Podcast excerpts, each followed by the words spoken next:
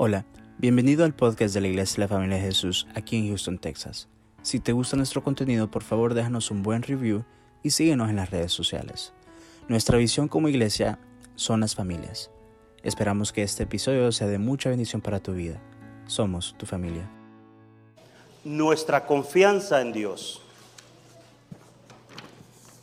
Nuestra confianza en Dios. Y déjeme poner este dato acá de último porque quiero que no se me vaya a pasar por desapercibido.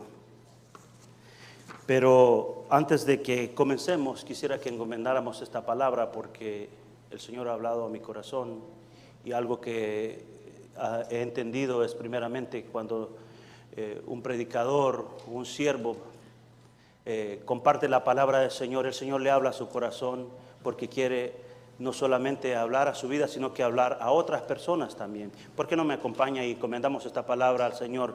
Porque eh, no es mi palabra, sino que la palabra de Dios. Amén.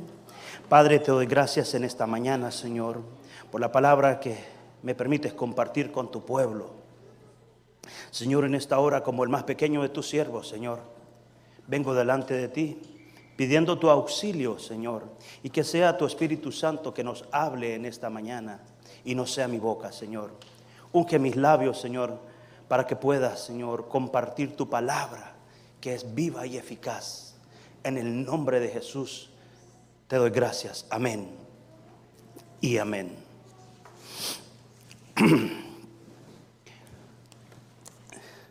Nuestra confianza en Dios.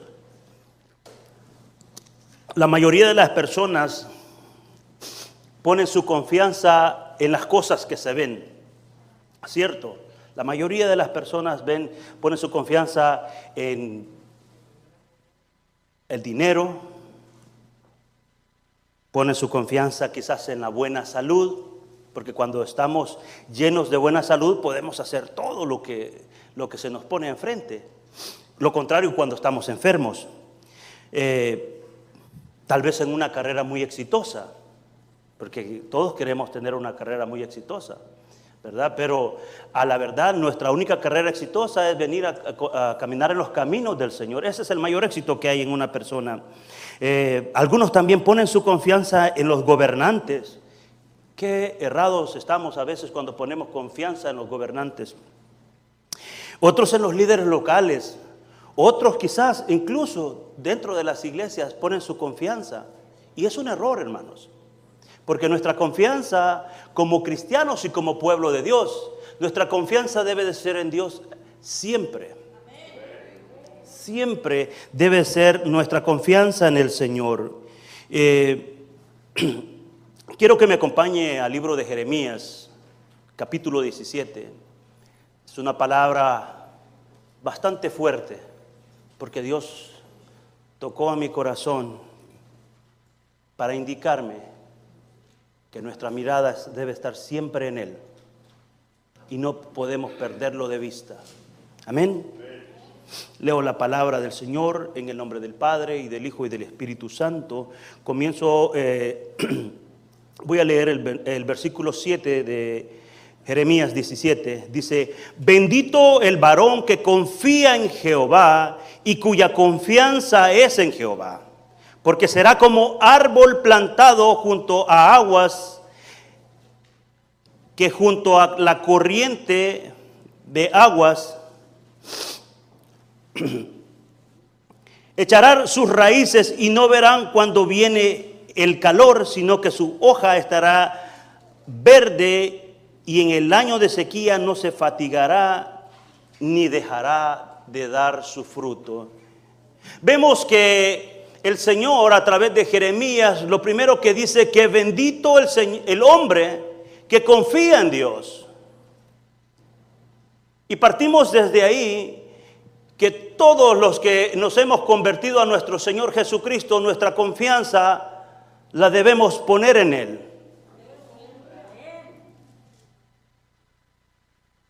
Y también nos advierte cuando nosotros ponemos la mirada en el hombre, porque ahora voy a regresarme un poquito a el versículo 5, vamos a regresar al versículo 5 de Jeremías 17 y dice, así ha dicho Jehová, maldito el varón que confía en el hombre y pone carne por su brazo y su corazón se aparta de Jehová. Una vez más el Señor en esta escritura nos da dos razones por las cuales nosotros debemos de confiar siempre en Dios. Y es algo que ha venido a mi corazón durante no estos días, sino desde hace un buen tiempo atrás. Porque a la verdad eh, nos hemos desviado creyendo que quizás el gobierno tiene la solución a nuestros problemas. Que quizás el dinero puede resolverlo todo. Yo le puedo demostrar que el Señor no necesita dinero para que nosotros seamos prosperados yo le puedo demostrar que Dios es el que siempre nos ha sustentado con su amor y con su abundancia. Porque he creído en ese Dios que es un Dios todopoderoso, pero Él requiere de nosotros fidelidad, requiere confianza.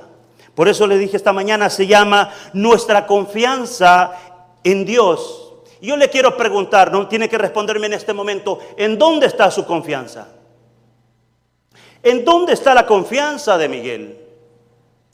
¿En dónde está la confianza de Pedro? De Pablo. Fueron hombres que caminaron con el Señor. Bueno, Pablo, que fue ah, agregado después, como dice él, como adoptivo, pero son, son hombres que nos dejaron muchas enseñanzas que aprendieron a confiar en Dios en tiempos difíciles. Y esa debe de ser la actitud de nosotros en estos tiempos. De acuerdo a Hebreos capítulo 11, que es un versículo que todo creyente en el Señor debe de tenerlo como un, como un parte del fundamento de su vida, dice Hebreos capítulo 11, dice, es pues la fe, la la certeza de lo que se espera, de lo que no se ve. Y a la verdad nosotros día con día debemos caminar por fe. Porque nosotros no sabemos qué va a pasar mañana. Si yo supiera qué va a pasar mañana, eh, no me tendría que eh, preocupar porque ya sé lo que va a pasar.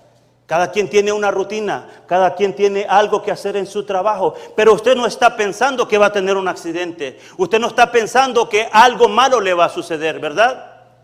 ¿Sabe por qué? Porque a la verdad hemos empezado a caminar poco a poco en la confianza del Señor. Pero Dios quiere que nosotros aumentemos esa confianza en Él.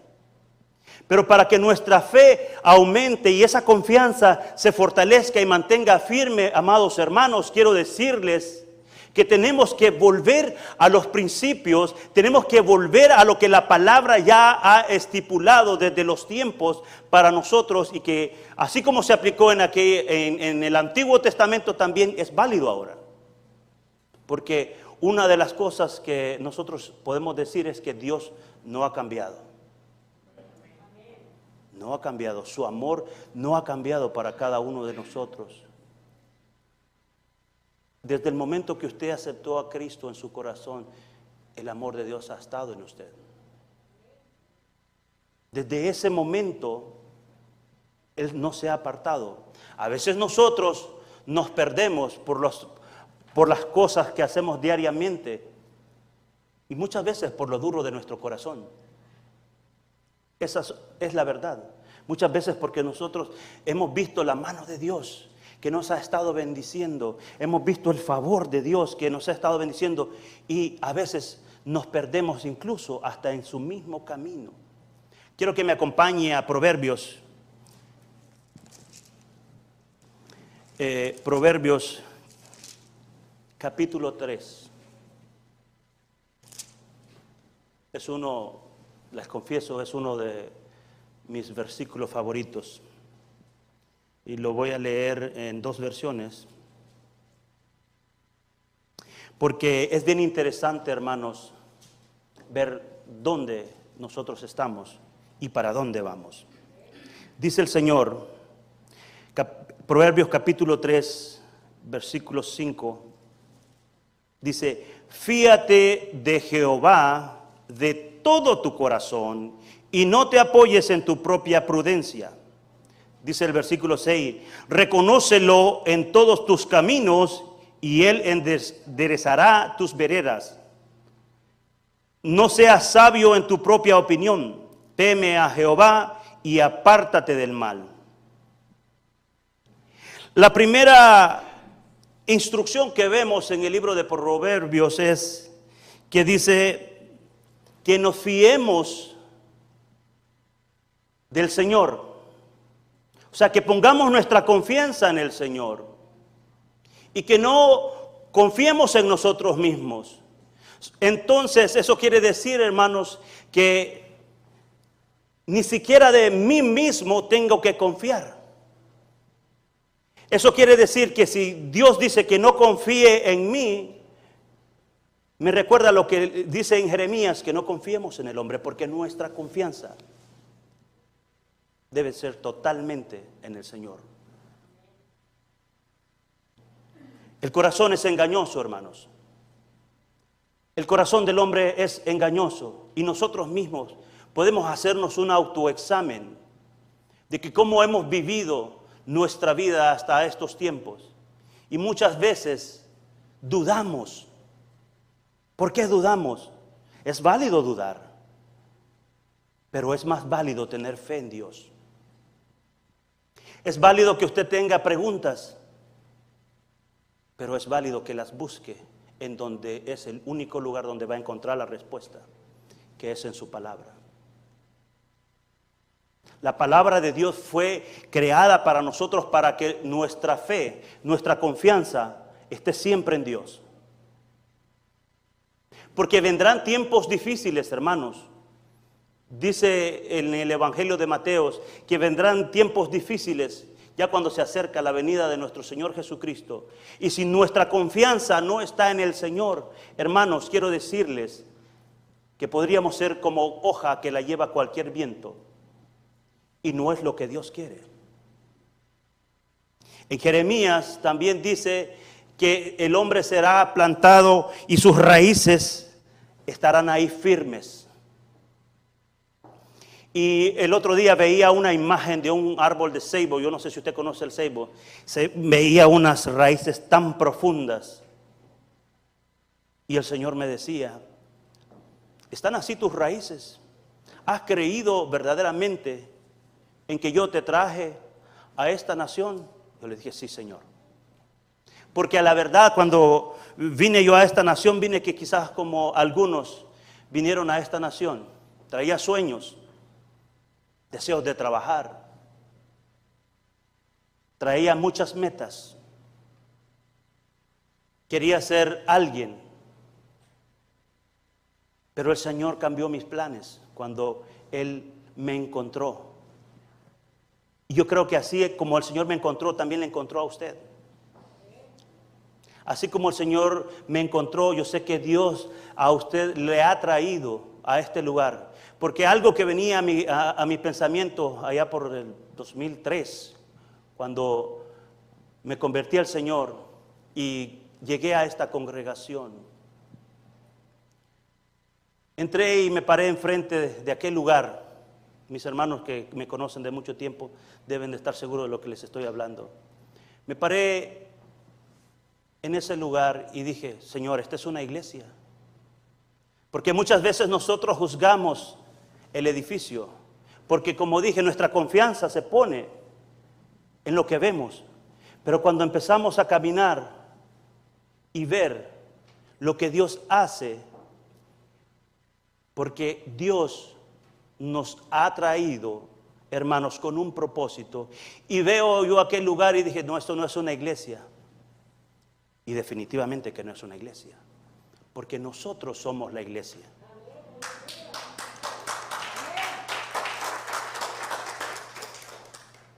Nosotros somos la iglesia. Pero quiero recordar esta experiencia que yo tuve, que ha sido una de las experiencias más hermosas que he permitido estar en la familia de Jesús.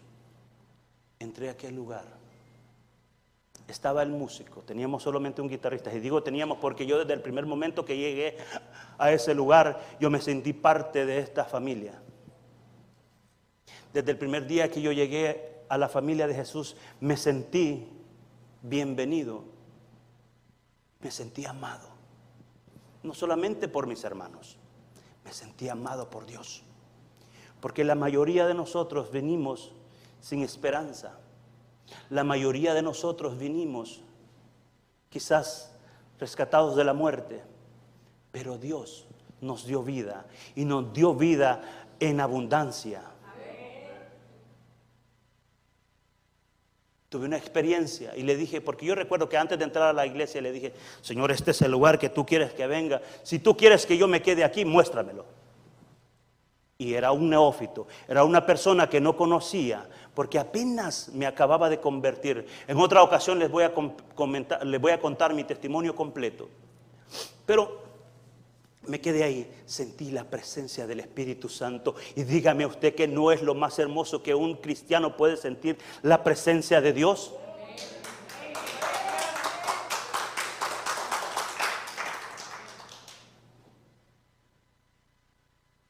Y el Señor me recordaba y me traía a proverbios y a recordarme, confía en mí de todo tu corazón. De todo tu corazón. No confíes ni siquiera en tus propios labios. Porque muchas veces nuestros labios dicen cosas que no van de acuerdo a la voluntad de Dios. Pero tenemos al Espíritu Santo que nos dice y nos recuerda, esa no es mi voluntad. No confiar en nosotros. Pero cuando el Señor nos dice que no confiemos en nosotros también, nos dice que las veredas, dice que Él las va a hacer, las va a enderezar. ¿Sabe usted qué, cómo es una vereda? Yo, yo vengo de, Salvador, soy salvadoreño eh, muy honrosamente, doblemente salvadoreño. Salvadoreño de nacimiento y salvadoreño porque el Señor me salvó. Las veredas allá son muchas curvas y a veces, aunque el camino está cerca, pero usted se tarda mucho tiempo para llegar. Pero dice el Señor que Él va a enderezar sus veredas para que usted llegue a donde Dios lo ha llamado. Porque Dios tiene una meta para cada uno de nosotros. Pero Él dice eh, que Él va a enderezar, enderezar nuestras veredas. Entonces yo confío que el Señor endereza nuestras veredas a la familia de Jesús. Si nosotros empezamos a poner nuestra confianza nuevamente en Él. No confiemos, como dije, en el trabajo. Es muy bueno. El Señor nos bendice a través del trabajo, pero eso no lo es todo. Porque usted no sabe si el día de mañana lo puede perder. ¿Y cómo reaccionaría si usted pierde el trabajo? No confiemos en nuestra salud.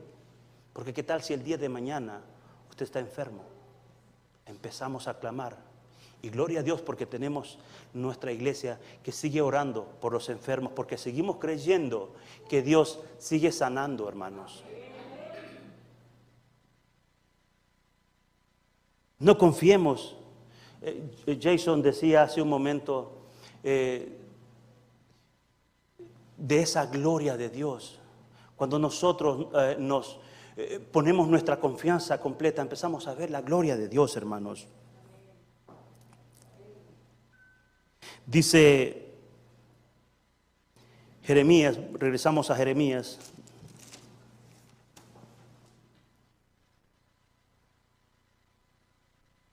Diecisiete, versículo 9. Engañoso es el corazón más que todas las cosas y perverso. ¿Quién lo conocerá? Quiero contar otro testimonio muy pequeño. Bueno, es un testimonio muy grandioso, pero por razones de tiempo lo voy a hacer como una pequeña síntesis. En el año 2016 tenía, bueno, perdón, desde el 2015 hubo una persona que me invitaba a abrir un negocio. Y yo quiero tener un negocio, yo no sé. yo sé que aquí hay hermanos que quieren tener un negocio y que, que quisieran ser mucho más prósperos, ¿verdad? Porque quisieran bendecir a otros, porque esa debe ser la razón para nosotros eh, eh, empezar en un camino como eso. Y pasé casi un año completo, hermanos, buscando tener un negocio, orando al Señor y buscando. Y hablaba con mi pastor en ese tiempo y le decía, pastor, yo, este es el plan, eh, hay, un, hay una oportunidad de emprender un negocio. Mi pastor me decía, está bien, pero no tengo paz, no tengo paz. Y yo, yo le digo muchas veces, nosotros nos acercamos a pedir consejo, pero a la final ya hemos tomado una decisión, porque no queremos escuchar. Para hacerlo más corto, hermanos, pasé un año completo, hasta el fin me dijo el pastor, ok, dele. Yo creo que ninguno de los padres quisiera ver que sus hijos fracasan, ¿verdad? Nadie, nadie quisiera ver que sus hijos fracasan. Sin embargo, el pastor me dijo, dele. Me salí de la compañía que tenía muchísimo tiempo trabajando en ese lugar para un futuro mejor, porque la oferta era mejor. Iba a ser parte de aquel lugar. Sucedió, hermanos míos, que cuando no es la voluntad de Dios, aunque tengas las estrategias, aunque creas que todo te va a ir bien, pero si no es la voluntad de Dios, no te va a funcionar. Lo siento mucho. Siento mucho por decirles esas cosas, pero es la verdad, señor, hermanos. Porque puse mi mirada en aquel hombre que me había prometido ser parte de su negocio. Y sabe algo, a Dios no le gusta tener negocios con impíos. Y esa era una de las razones por las cuales yo creo que Dios me disciplinó. Porque yo a eso le llamo disciplina, cuando Dios detiene los proyectos. Tengo amigos que son árabes y son cristianos, pero este era un árabe que no es cristiano. No te metas con el mundo. Porque desde el momento que te, metes con el mundo, te conviertes en enemigo de Dios. Y vas a recibir corrección de parte de Dios. No te metas con el mundo. Empezó a salir todo mal. Estuve casi dos semanas con fiebre al final de toda esta historia, hermanos. Mi esposa tuvo un accidente. Pero siempre he creído esto, Señor, que cuando nosotros tenemos a un Dios que es misericordioso, Él nos habla de muchas maneras. Y recuerdo que tuve esa mañana un sueño en donde el Señor solamente me dijo, te voy a restaurar. Mi confianza se había ido hacia el otro lado, pero una pequeña voz dijo, Dios te voy a restaurar. Y quiero decirles, amados hermanos, para gloria y honra de Dios, el Señor me restauró. Porque regresé a la compañía donde trabajo actualmente, en donde no perdí ningún beneficio. Fue como, me, fue como que me fui a dar unas vacaciones. Así fue. Y hasta el último centavo el Señor restauró. Porque le digo, el banco me regresó hasta tres centavos cuando yo recibí una carta con tres centavos, me dio risa, pero me recordé que dijo el Señor, te voy a restaurar. Y cuando Dios dice que te va a restaurar, todo lo que el diablo te ha querido quitar, lo vas a tener de regreso. Si el enemigo ha querido quitar tu paz, el Señor va a restaurar tu paz. Si el enemigo ha querido destruir tu matrimonio, el Señor va a restaurar tu matrimonio. Si el enemigo ha querido destruir todo lo que has empezado y si te has apartado del Señor, yo te animo en esta mañana que regreses a los caminos del Señor y pongas la confianza en Él.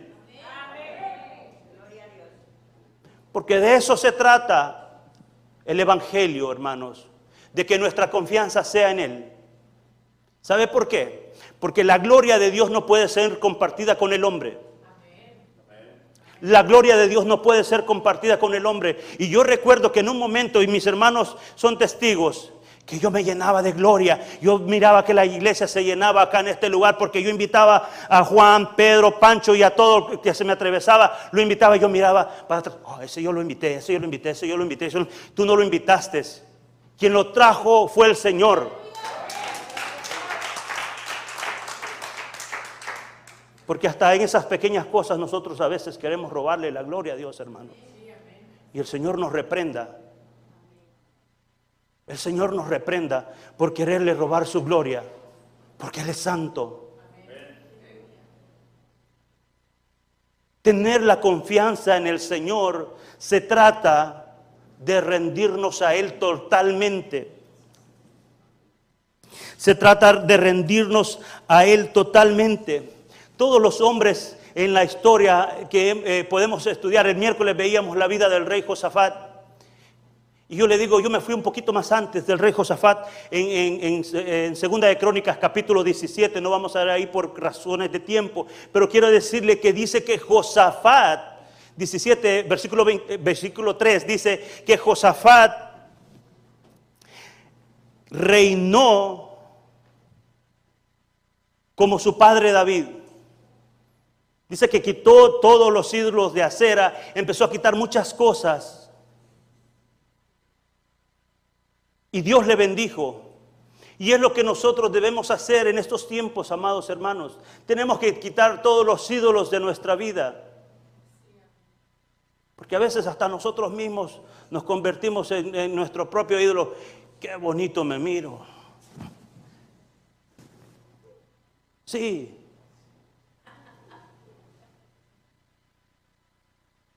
A veces nosotros mismos nos queremos engañar y a la verdad, como decía Roberto la semana pasada, somos simplemente barro en sus manos. Somos simplemente barro en sus manos. El poner nuestra confianza en el Señor es de una entrega total. Vamos a ir a Marcos capítulo 14.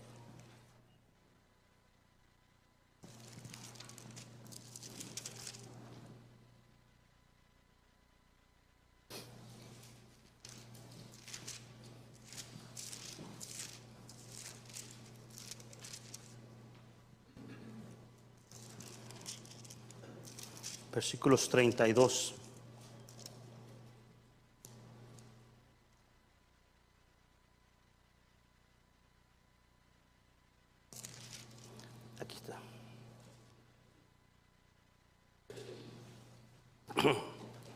tenemos todos. Aquí habla el Señor cuando nuestro Señor Jesucristo ora en Getsemaní. Dice, versículo 32, dice, vinieron pues a un lugar que se llama Getsemaní y dijo a sus discípulos, sentaos aquí, entre tanto que yo oro. Y tomó consigo a Pedro, Jacobo y a Juan y comenzó a entristecerse y angustiarse, y angustiarse. Y les dijo, mi alma está muy triste hasta la muerte, quedaos aquí y velad. Yéndose un poco adelante, se postró en tierra y oró y que si fuese posible que pasase de aquella hora. Y decía, Abba Padre, Todas las cosas son posibles para ti. Aparta de mí esta copa, mas no lo que yo quiero, sino lo que tú quieres. Cuando nuestra confianza está en el Señor, amados hermanos,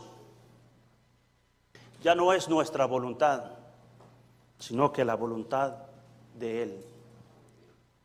Imagínese a los discípulos y a la gente que le conocía al Señor Jesucristo.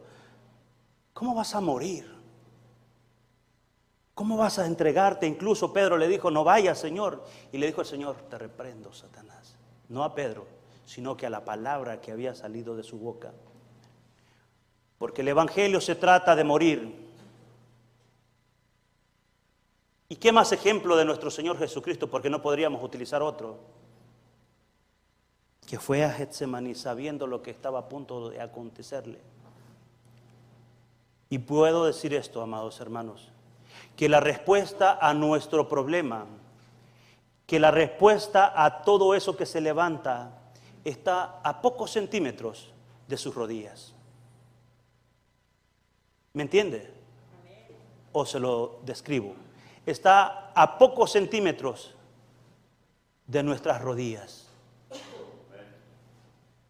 Porque es de rodillas, amados hermanos, como nosotros tenemos que vivir de hoy en adelante. Es de rodillas como nosotros tenemos que dirigirnos delante de Dios, porque los tiempos serán difíciles.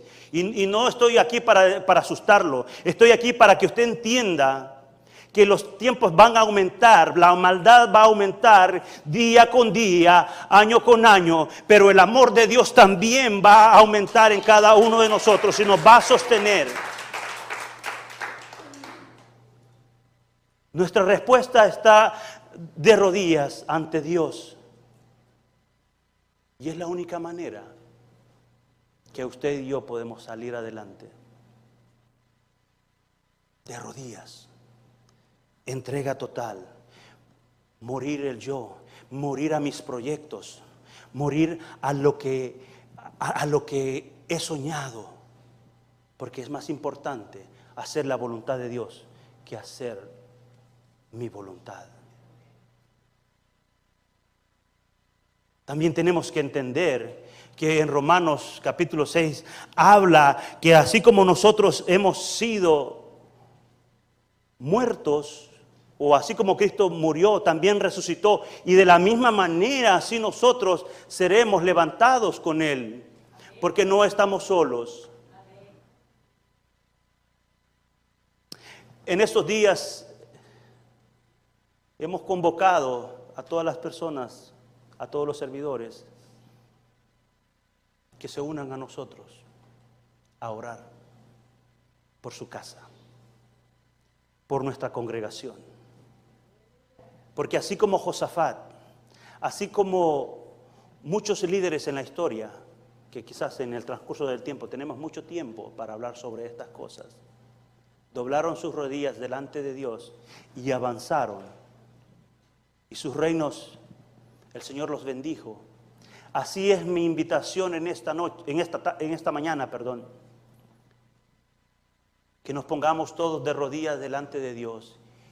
Pero primero tenemos que preguntarnos en dónde ha estado nuestra confianza. ¿Dónde ha estado su confianza? Le quiero animar, Brian, no sé si tenemos por ahí. Todas las mañanas nos estamos levantando a las 5 de la mañana y si usted quiere ser parte de este movimiento, y si usted quiere ser parte de esta nueva generación que se levanta, quiero pedirle que se levante con nosotros, no creyendo a lo que yo digo, sino creyéndole al Señor, porque en Él está la respuesta. Si usted se quiere levantar con nosotros, yo solamente les mando un mensaje de recordatorio a las 5 de la mañana para que se una con nosotros. Hay tantas cosas por las cuales nosotros tenemos que orar. Comenzamos por nuestra casa espiritual, por nuestras familias, por nuestros hijos, por los hijos de sus hijos. Hay tantas cosas que nosotros podemos hacer, pero no lo vamos a lograr si no nos unimos todos en oración. Y no solo oración, hermanos. Quiero decirles que también tendrá que venir el ayuno acompañado. Porque tenemos que morir nosotros para que Él renazca, para que Él crezca. Tenemos que morir nosotros para que sea su gloria manifestada. Así como decía el último canto que cantábamos, de esa chequina. ¿Está dispuesto a unirse con nosotros? Usted que quizás nos está viendo por ahí, no importa, no importa dónde se encuentre, pero el pueblo de Dios se tiene que levantar.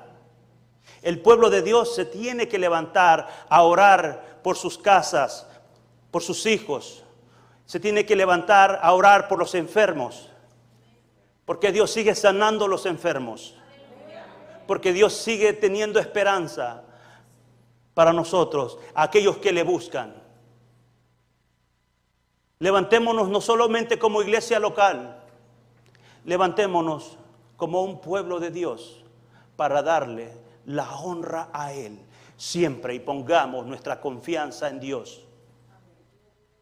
Y le aseguro que todo lo que usted creía que había perdido, el Señor se lo recuperará y con intereses.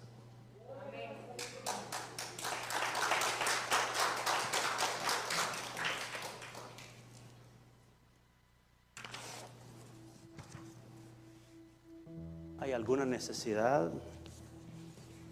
Háganosla llegar en el Facebook, me parece que vamos a poner, o ya lo, ya lo pusieron Brian o todavía no, un, un- una ah, ah,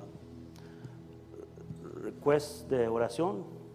¿Cómo, cómo era? el- ¿Cómo se dice? Petición de oración, perdóneme.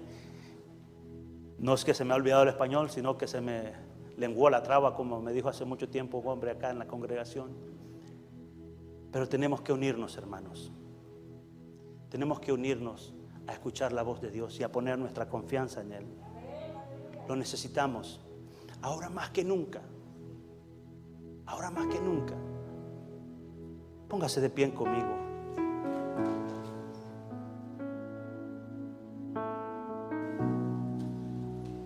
Señor, en esta hora te pedimos que nos inundes con tu gracia, Señor, y con tu favor. Queremos poner nuestra confianza en ti, Señor, y no en el hombre, Señor. Reconocemos que el gobierno no es la respuesta, Señor. Reconocemos que nuestro trabajo tampoco es la respuesta, Señor. El dinero no es la respuesta, Señor. La respuesta eres tú, Señor. Señor, en esta hora